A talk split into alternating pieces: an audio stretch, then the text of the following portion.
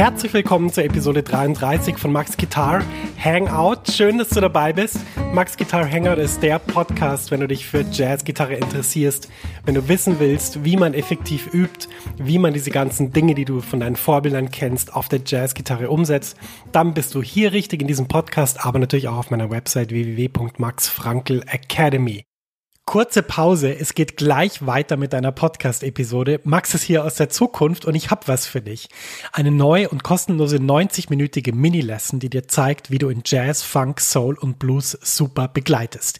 Ja, du lernst Drop-Tour-Akkorde und ich zeige dir wichtige Begleitpatterns für Swing und Bossa Nova. Außerdem verrate ich dir eine super Technik, mit der du die wichtigen Sounds wie C Major 7 oder C Moll 7 um die 9 erweiterst, ohne dass du neue Akkorde lernen musst. Und schließlich verrate ich dir noch mein wichtigstes Tool für das Üben von Akkorden.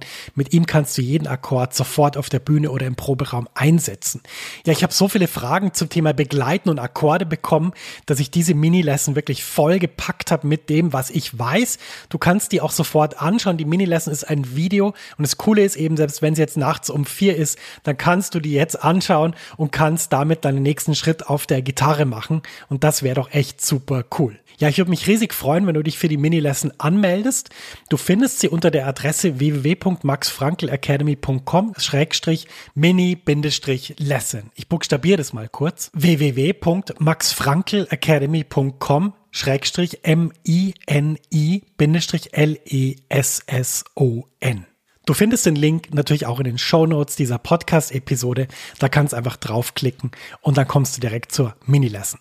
Viel Spaß damit und jetzt geht's weiter im Podcast.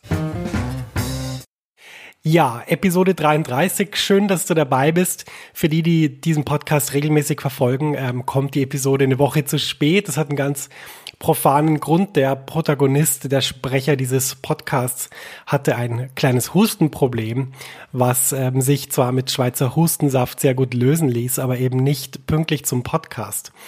Und ähm, ja, ich habe dann versucht, ähm, einen Text äh, zu schreiben und den dann von der Computerstimme sprechen zu lassen. Ich hatte das dann auch sogar schon mal in den Podcast hier ins Layout reingelegt und geschaut, wie das so klingt. Aber irgendwie klang das nicht gut genug und ähm, deshalb habe ich dann diese Lösung nicht gemacht. Jetzt könnte man natürlich sagen, ja Max, wieso produzierst du nicht vor? Wieso produzierst du nicht Monate voraus? Äh, es liegt einfach daran, weil ich Fragen aufnehmen will von Menschen und ich meine Episoden auch so plane, dass ich Dinge aufnehme, die in dem Moment dann eine Rolle spielen. Und äh, das wirst du heute gleich wieder hören beim aktuellen Thema. Und deshalb produziere ich nicht Monate im Voraus. Und das Risiko ist halt, dass äh, der Max dann mal einen Husten kriegt, einmal im Jahr, und dann ähm, nicht äh, sprechen kann, ohne dass er wieder husten muss nach einem Satz. Naja, das zur Episode 33. Jetzt ist sie da. Und heute beschäftigen wir uns mit einem ganz interessanten Thema. Das Thema heißt Jazzmusiker auf der Bühne. Und äh, bevor du jetzt äh, denkst, hä, was soll denn das? Äh, was, was, was meint er denn da? Will ich dir das gleich mal näher erklären. Egal, wo man hingeht, Bühnen spielen in der Kultur eine wichtige Rolle. Auf Bühnen wird geschauspielert, auf Bühnen wird gesprochen, auf äh, Bühnen wird manchmal auch äh, ge geweint und geklagt und äh, diskutiert, debattiert, angeklagt und so weiter.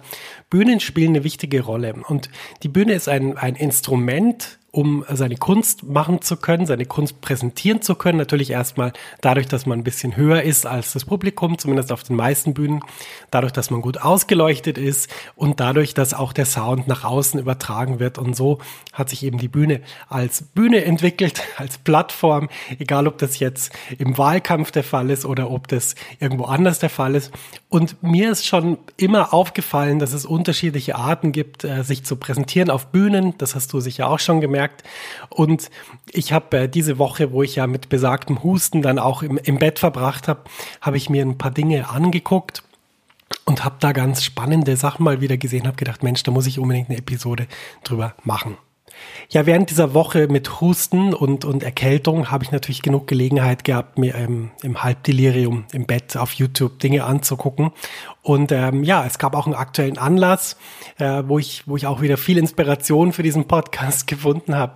Und ähm, deshalb legen wir jetzt gleich los mit äh, fünf Themen, die wichtig sind, finde ich, auf einer Bühne und die, die ich besonders bei Jazzmusikern manchmal so ein bisschen, hm, bisschen fraglich finde und ähm, die ich denke, dass ähm, du dich mal mit ihnen beschäftigen solltest und dass sie auch deine Musik und, wenn man das so will, deine Performance verbessern können. Der erste wichtige Punkt ist die Kleidung, mit der man auf die Bühne geht. Jetzt wirst du sagen, wieso soll sich doch jeder so anziehen, wie er möchte? Ja, das finde ich auch. Es soll jeder das tragen, was ihm steht oder in was er sich wohlfühlt. Man sollte halt immer bedenken, dass man auf einer Bühne sehr gut ausgeleuchtet ist, dass einen alle sehen können und dass man vor allem alle Teile des Körpers sehen kann, ähm, die man vielleicht nicht sehen kann, wenn man nicht auf einer Bühne steht. Was will ich damit sagen? Es ist eben vielleicht auch wichtig, welche Schuhe man anhat. oder äh, welche Socken oder wie die Hose allgemein so aussieht. Und das kannst du jetzt für dich selber entscheiden, ob du da auf, auf Bühnen schon Dinge gesehen hast, die dir gefallen haben oder nicht. Ich würde sagen, die Dinge, die dir gefallen haben, die, die würde ich mir mal überlegen und die Dinge, die dir nicht gefallen haben, auf keinen Fall machen. Ich habe äh, schon viele abschreckende Beispiele gesehen, es ist halt auch so, dass nicht jeder das so gut im Griff hat, ähm, sich zu überlegen, was steht mir eigentlich oder das vielleicht auch sieht. Dann braucht man vielleicht Hilfe, ähm, könnte man jetzt sagen, meistens von den weiblichen Partnerinnen, finde ich aber ist auch ein übersexualisiertes Vorurteil. Warum sollten denn Frauen besser sehen, was äh, einem steht als Männer? Ähm, das finde ich, das finde ich nicht nachvollziehbar. Auf jeden Fall frag doch mal jemand, der sich damit auskennt, äh, wenn du selber nicht so ein gutes Gefühl dafür hast. Und die Investition in gute Bühnenklamotten ist immer eine gute. Warum? Weil man sich wohlfühlt, weil man auch weiß, man ist jetzt auf einer Bühne, weil man auch ein bisschen den Alltag abstreifen kann, wenn man die äh, Klamotten anzieht, die speziell für die Bühne gedacht sind. Und es ist übrigens auch ein alter Trick, den, den auch sehr viele klassische Musiker machen, sehr viele Schauspieler. Sobald die diese Kleidung wechseln, sind sie in der Rolle. Und äh, wenn sie die Kleidung wieder ausziehen, sind sie wieder nicht mehr in der Rolle. Ist auch eine gute Burnout-Prävention, wenn man so will. Deshalb über das Thema Bühnenklamotten mal nachdenken und auch mal versuchen, ehrliche Meinungen einzuholen von Leuten, denen man wirklich vertraut. Also nicht jetzt irgendwelche Leute fragen, die sowieso alles toll finden, sondern mal Leute fragen, so du, wie, wie findest du die Hose? Und dann sagt er vielleicht, ja, weißt du, diese, diese ausgelatschte blaue Jeans, die betont bestimmte Aspekte von deinem Unterkörper, das sieht nicht wahnsinnig gut aus, äh, wechsel die mal. Und dann ist vielleicht Zeit zu wechseln. Das zum Thema Kleidung ist ein sehr wichtiges Thema. Wie ich finde, wir kommen gleich zum nächsten Thema. Das nächste Thema ist die Ansage oder die Ansagen. Du warst sicher schon auf Konzerten, wo man ähm, von Künstlersicht her nicht sehr viel mit dir kommuniziert hat. Ich weiß nicht, ob dir das gefallen hat oder nicht. Es gibt sicher Leute, denen taugt es. Für mich ist es äh, irritierend, weil ich möchte zumindest das Gefühl haben, dass der Künstler das, was er gerade macht, für, für mich macht oder für, für den Rest des Publikums. Und ähm, das ist halt schwer zu ergründen, wenn er gar nichts sagt. und ähm, gut, man spürt es vielleicht manchmal, aber es ist einfach auch eine schöne Art von Wertschätzung, wenn man angesprochen wird. Deshalb das Thema Ansagen unbedingt mal ähm, diese Ansagen mal anschauen, mache ich das gut, mache ich das nicht so gut und äh, sich dann verbessern. Was auch sehr heilsam ist, ist übrigens äh, Konzerte aufzunehmen und dann auch nochmal die Ansagen anzuhören, wie das so auf einen gewirkt hätte, wenn man jetzt einfach nur Zuhörer gewesen wäre. Und da gibt's einige Dinge zu verbessern. Äh, meine Erfahrung ist aus, ich weiß jetzt gar nicht, wie lange stehe ich schon auf der Bühne, über 20 Jahre, das Publikum freut sich immer, angesprochen zu werden. Das Publikum freut sich immer, wenn man ähm, versucht, es mit einzubeziehen. Und das Interessante ist, dass einem das Publikum das auch als Wertschätzung dann wieder zurückgibt. Also Ansagen zu machen, mit dem Publikum zu reden, vielleicht auch nicht solche Sachen wie Hallo Dortmund. Äh, schön, dass Sie da sind. Äh, wir spielen jetzt das erste Stück, es heißt bla bla bla, sondern vielleicht auch ein bisschen spontaner. Ähm, kann man sich viel abschauen von, von auch zum Beispiel von Menschen, die öfter auf Bühnen stehen und vielleicht nur reden. Und ich denke, da ist, da ist einiges an Handlungsbedarf gegeben beim Thema Ansagen. Das einfach mal konkret anschauen. Das ist wichtig. Ja, auch nochmal zum Thema Ansagen. Ein Punkt, der mir sehr am Herzen liegt, was ich öfter mal gesehen habe. Es ist ja so, man spielt als Musiker mit verschiedenen Bands. Manchmal sind es die alten Freunde, die mit einem auf der Bühne stehen. Manchmal ist es irgendein super toller, was weiß ich was aus so und so, den man jetzt da featured als speziellen Gast und so weiter. Manchmal ist es auch heterogen, manchmal ist es, ist es gemischt, besteht aus beiden Einheiten. Was einfach wichtig ist, ist Folgendes. Das Publikum kommt ja zu dem Konzert und fürs Publikum ist es erstmal nicht so wichtig, ob jetzt da der eine der Superstar ist und der andere so ein bisschen nicht, sondern das Publikum will eigentlich jedem Musiker mit positiver Energie gegenübertreten. Und dann ist es sehr, sehr irritierend, wenn man dann als Publikum merkt, dass der Bandleader in der Band zwei Lieblingsmusiker äh, hat und dann sagt, der ist bla bla bla und der ist so gut und der hat so da gespielt und da gespielt und wir sind so froh, dass er da ist. Und dann kommt ja, und der, der ist schon so lange mein Freund und wir, wir haben zusammen gewohnt und miteinander abgespült und so.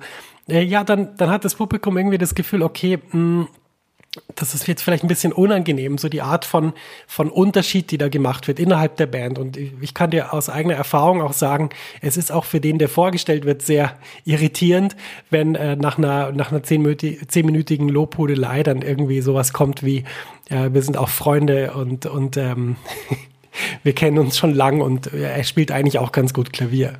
So, ist ein bisschen irritierend. Würde ich nicht machen. Ich würde versuchen, als Bandleader bei den Ansagen die Musiker gleich vorzustellen, zu jedem was Positives zu sagen, aber nicht dem Publikum das Gefühl geben, dass jetzt der eine der Superstar, der Cristiano Ronaldo vom Jazz-Saxophon ist und der andere ist jetzt irgendwie der, weiß ich nicht was.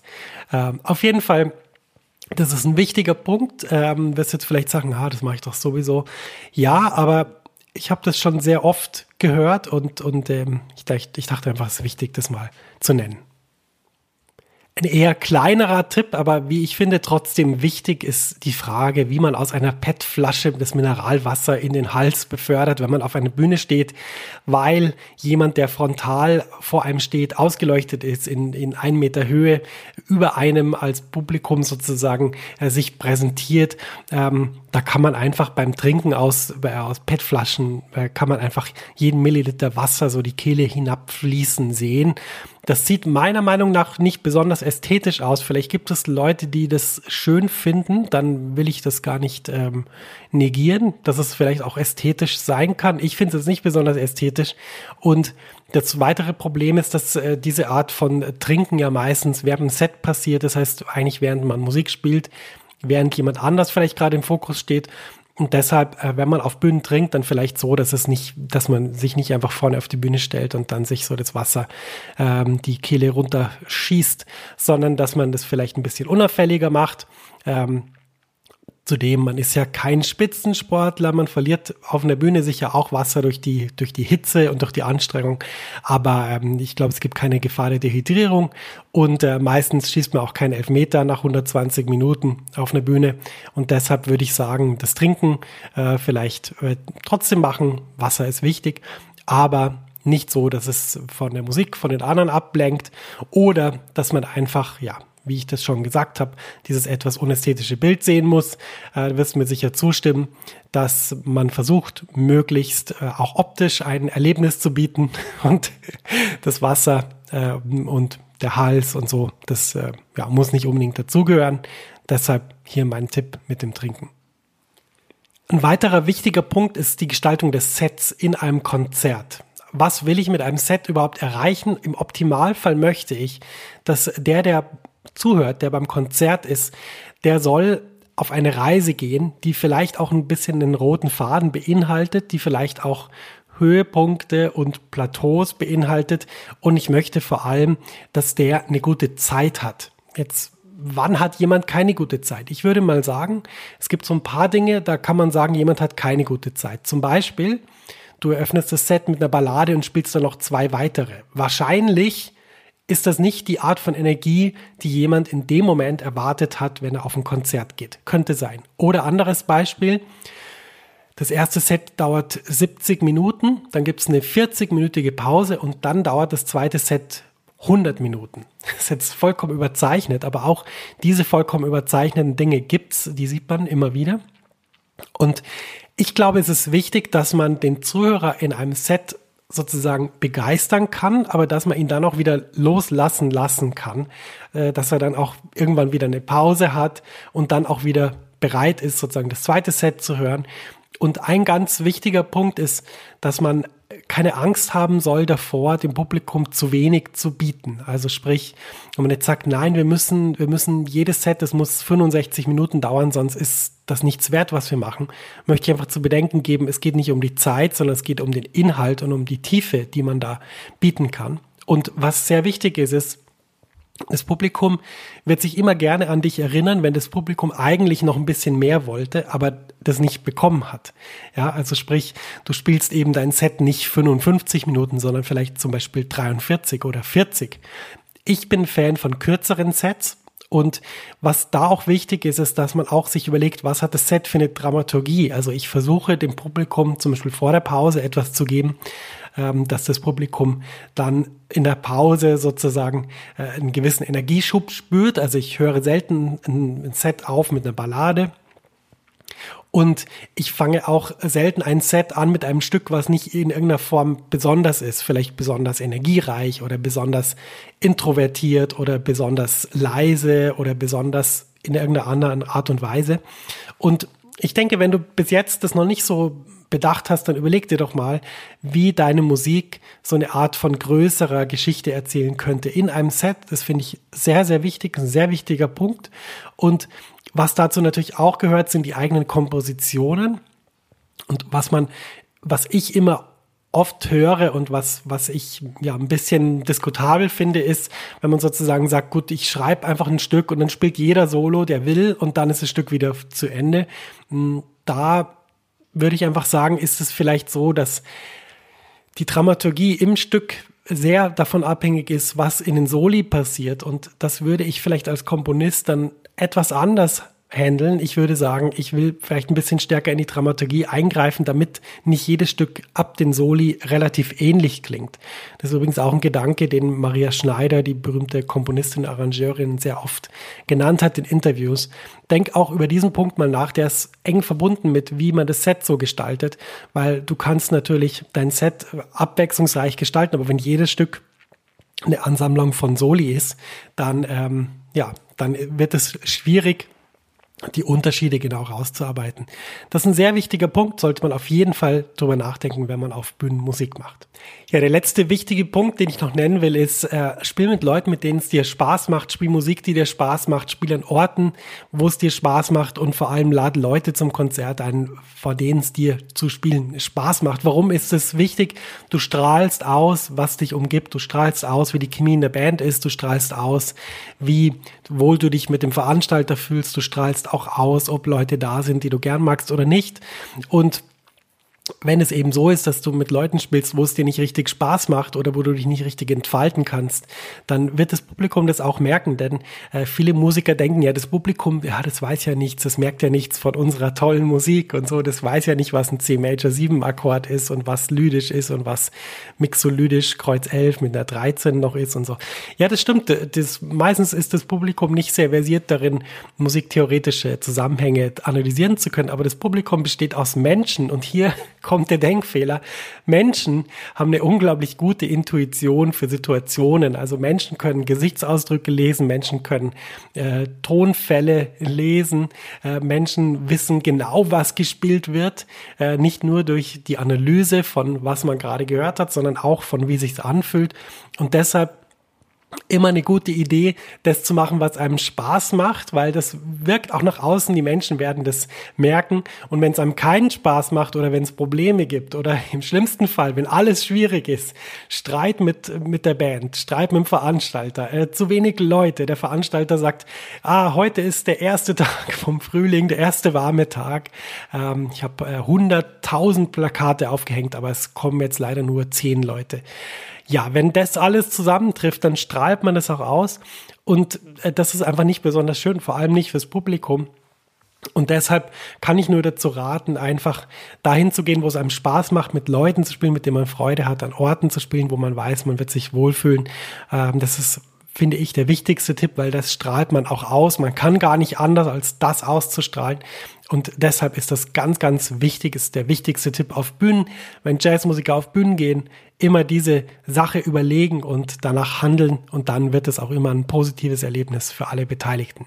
Das war die Episode Nummer 33 von Max Guitar Hangout. Schön, dass du dabei warst. Wir hören uns bald wieder. Du merkst, der Husten ist Geschichte. Steht also weiteren Episoden nichts entgegen. Wir haben einiges vor in den nächsten Episoden. Ich freue mich schon wie ein kleines Kind auf das, was kommt, auf äh, viele Interviews, auf viele andere Themen, die, finde ich, sehr spannend sind. Und äh, da freue ich mich drauf. Wenn du irgendeine Art von Feedback hast, darfst du es gerne an max.maxfrankel.com schicken. Und wenn du auf der Suche bist nach weiteren Podcast-Folgen oder auch nach äh, anderen Inhalten, kannst du natürlich meine Seite besuchen, www.maxfrankelacademy.com. Da findest du viele Inhalte, viele Gedanken, viele spannende Dinge, wie ich hoffe. Und dann sehen wir uns und hören uns vor allem sehr bald wieder zur nächsten Episode von Max Guitar Hangout. In diesem Sinne, mach's gut und alles Gute, dein Max.